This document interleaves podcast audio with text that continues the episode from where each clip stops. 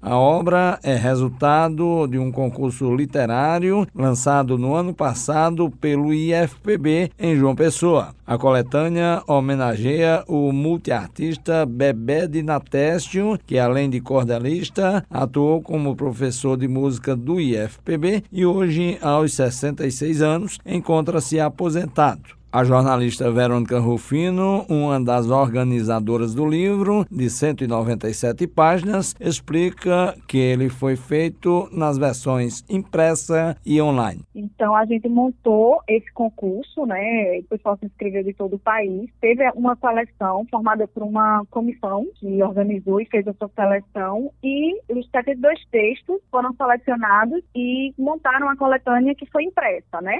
A gente tem ela a versão impressa e tem a versão online que está disponível no nosso site, no site da editora IFPB, que é editora.ifpb.edu.br. Qualquer pessoa pode baixar. Um dos textos do livro é o Cordel Bebé de Natécio em Redondilha Maior, de autoria de Ranieri Abrantes. Bebé de Natécio também teve três textos publicados nessa coletânea. O artista se diz bastante honrado com a homenagem. Normalmente, as pessoas que são homenageadas lá são pessoas de nome nacional, são intelectuais, são escritores. E o fato de eu ser reconhecido pelo que eu faço no lugar que eu trabalho foi um, um gol fantástico. É, o negócio fica muito vaidoso, pelo tamanho da obra, pelo tamanho da equipe que faz, que escolhe. Para mim foi muito importante. Natural da cidade paraibana de Itaporanga, Bebé de afirma que ingressou na música muito jovem e que compôs centenas de letras, além de muitos muitos cordéis. Eu fui maestro da banda de música